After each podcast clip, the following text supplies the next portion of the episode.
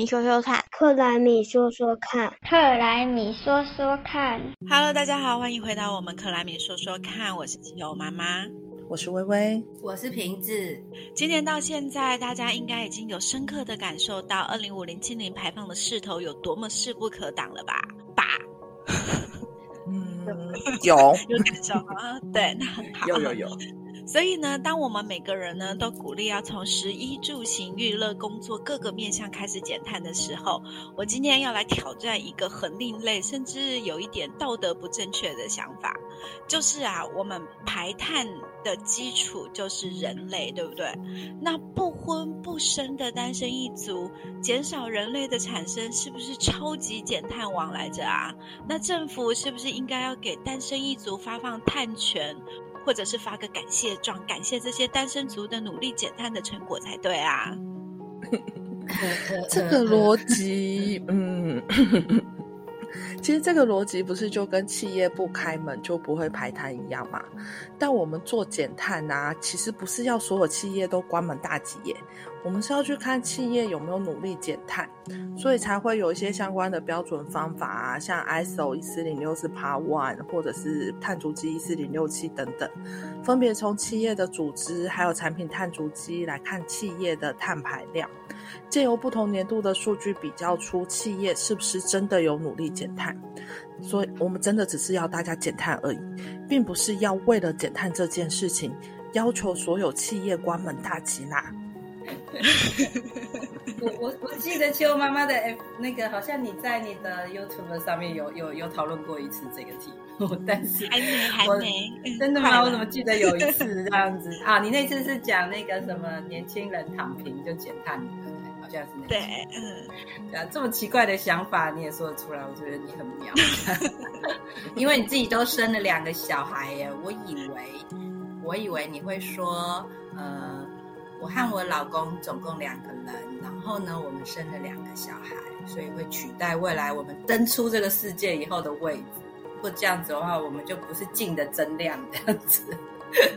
所以，其实我自己是觉得啦，一个人住的单位人口用电的排放，应该会比一家人四个人共同分摊下来，平均每个人的用电量，嗯，单身好像各单位用电量还高一点吧。嗯，那我来说说看，我为什么会有这种想法哦？其实就是前几天我看到一个新闻啊，行政院环保署在今年二零二二年开始就推行淘汰民国九十六年六月底之前出厂的燃油机车，然后呢。如果你把它，你把自己的燃油机车换成购买电动机车的话，你就可以获得两千块的太旧补助，你还可以获得减碳凭证二点三公吨。然后呢，这个减碳凭证的交易价格，就可以由需要抵换温室气体排放的事业单位来购买。环保署还规定，价格不可以低于一千块。哎，这个政策是在今年五月才刚发布的耶，你竟然有 follow 到，非常认真哦，给你好棒棒。玩了，晚了一个月。大家都知道啊，就是我们呃，从燃油车换成电动车可以减少温室气体排放量，但是呢。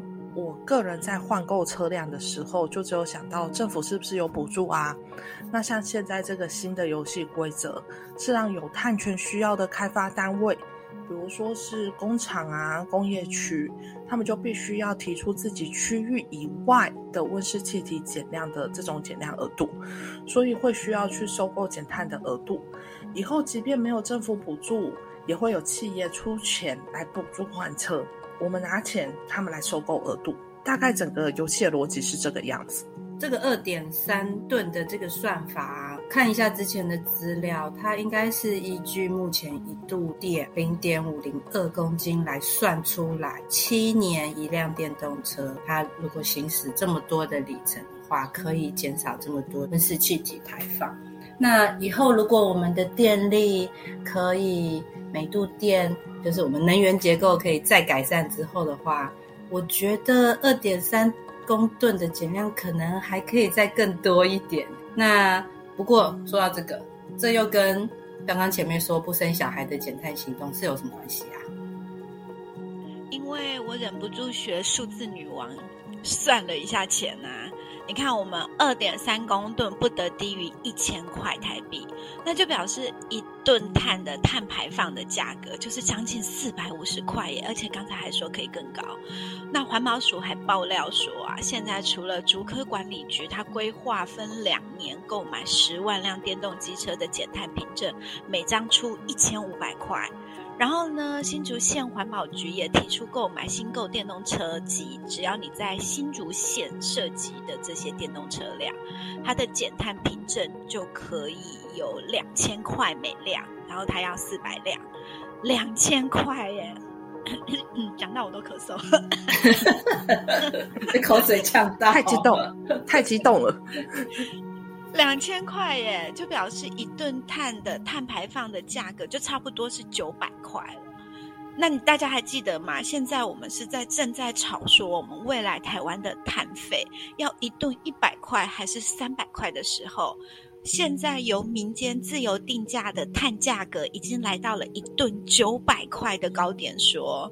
虽然这只是小众的特殊案例哦，也比欧洲一顿八十块欧元（新台币两千五百块）来的少，但是这却是台湾第一个我们一般小民可以拿到碳权的例子。诶这就开启了我很多的想象啊！你看，我们一般小民要是减碳都可以收钱的话，那大家不知道要有多积极呢？尤其是像我们这些婆婆妈妈们，一定会冲到减碳第一排冲锋陷阵的啊！其实，所有商业行为的来源就是要有需求才会有供给嘛，那也要有需求才会有价值。就像像现在 R E 一百问世之后，我问你们有没有发现，绿电变成稀世珍宝，各大企业都在买绿电凭证发展绿电。以前呢，大家做太阳能都只会去看说趸购费率，但现在因为有市场需求。太阳能的绿电凭证可以卖的价钱，可是比趸购费率高太多了呀。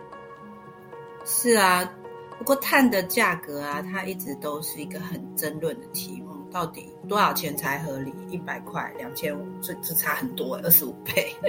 因为不同方式减碳的成本当然不一样。不过现在随着技术和投资的市场规模有起来了，那。当然，在碳的价格也有提升的时候呢，有减碳潜力的人就有意愿，也就是他就可以愿意提供给需要的人这样子。那所以，嗯，这一波是锁定机车，当然是搭配我们国家的政策，想要先把燃油的机车汰换了。那会不会等的这些机车都换完以后，因为都变成电动车了，下一步，呃，就要来换汽车啊？汽车的里程数比机车还要高，燃料的使用量更大，说不定等我们家老爷车要换成电动车的那个时候，也会有工厂要来收购我们电动车的减量额度，哎，好期待哦！哎，这样我也挺期待的。比机车多呗，机车才两千，我汽车会不会有两万的？而且你家真的是老爷车，我够老了，好想换，对不对？好哦，好哦，不错不错，好。那其实啊，这个是我跟我朋友的讨论哦，因为我有一个朋友他是单身，而且他也决定终身单身。那单身的他一直觉得自己单身，而且他还吃素，他根本就是减碳王来着，所以他就来跟我抬杠啊，说一辆机车他减碳二点三公吨就有一千块可以领的话，那他吃素、单身、没生小孩，那政府是不是也应该要发给他一笔碳权？金来鼓励他的减碳行为，所以我就帮他算了一笔账。我们台湾二零一九年能源使用 CO2 排放总量是二点五六亿公吨，每人平均排放量是十点七七公吨。所以十点七七呢，乘上我们台湾平均寿命是八十一点三岁的话，那这样子每个小孩的平均的人生碳排量就是八百七十五点六公吨。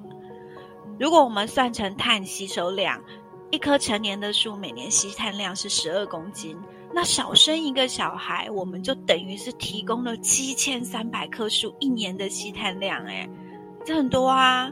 那如果我们把它按照每吨机车换电动车的碳权二点三公吨是一千块的话，那每吨目前喊价四百三十四块点七八。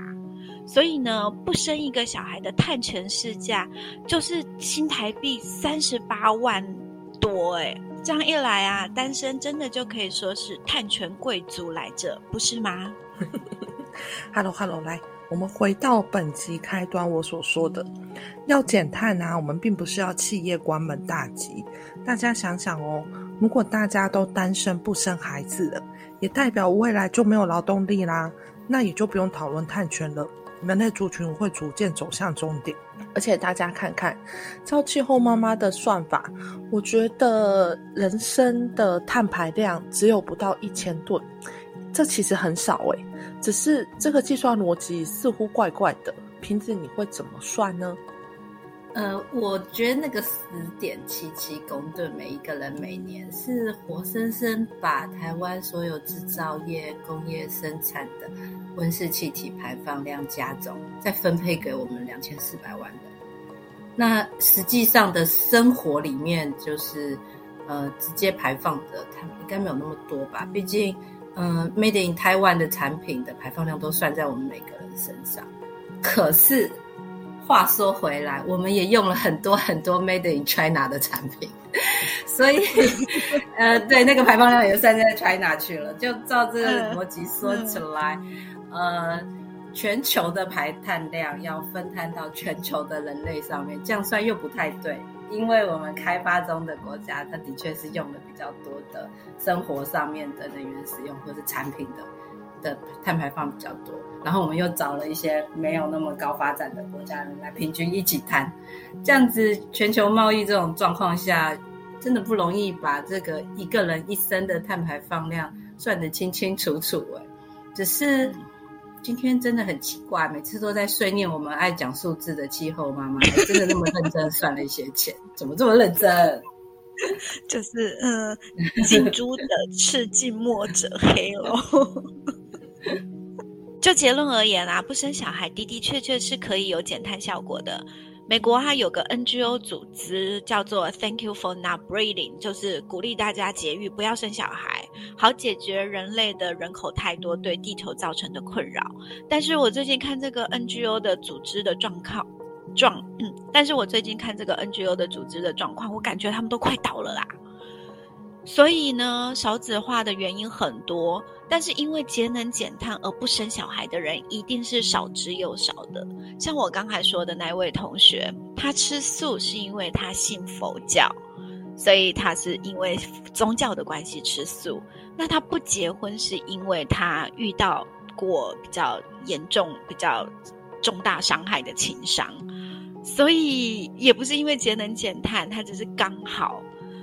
而且再说了，我们政府的确不可能发放什么探权金给单身万岁的这些人的，因为对我们台湾政府而言，少子化的问题已经严重到动摇国本的地步了。没有小孩就没有人缴税，政府当然要拼命鼓励生育，然后哪还有大家少生小孩还发钱的道理？所以其实我也是有理智的，只是我自己现在比较迟疑的点啊，就是。虽然人类如果因为大家不生小孩，人类可以少一点，对地球和其他生物而言是大利多，但是对我们自己人类而言，机会成本就是少一个小孩就会少一份希望。不然的话，照我们现在这些人类的德性，要继续在地球上长治久安个千秋万世。感觉也蛮有难度的，所以我们人类的希望还是寄托在未来还没出生的这些人类身上。所以，要是大家都少生小孩了，那是不是希望也就相对的变少呢？所以，生或不生都急，也是蛮难的。对啊，其实像我们现在在做的事。不就是希望从各种面向来传播正确的气候变迁知识吗？然后我们也想用这样的方法来让环境会更好。那教育真的是推动一切工作的基础，就像之前我们讨论过的台湾 二零五零近零政策一样。有好多减碳的新科技啊，都是要放眼二零三年年后的未来。要是大家都不生孩子，我们怎么期待未来会有更好的方法来减碳呢？嗯，我们的脑袋不行。我我们现在可以做的是先教养我的孩子，在 二零三零年后，要是可以。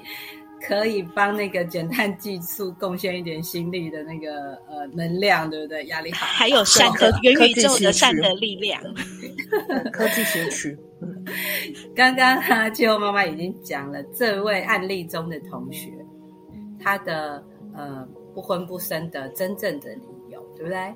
所以啊，不生小孩的理由很多。那刚刚这位同学的原因呢，他就会不符合我们在核发探权审查的时候有一个 外加性评估，也就是呃，你做这个行为到底是基于减碳还是基于其他的目的？因为你有其他的目的，你有性教，你有呃遇到感情伤害过，所以你决定做这个行动。不是因为我现在就是决定要透过这个行动来减少我自己体排放，这个审查一定不会过的。这样，可是这个这真的是职业病。病。不过我还对，就回到最前面，你开始说这是不是道德问题？我觉得是。就是我之前有看过一个辩论，是关于生育权的，而且最近美国不是刚通过那个堕胎到底有没有合法这件事情的真实的权利。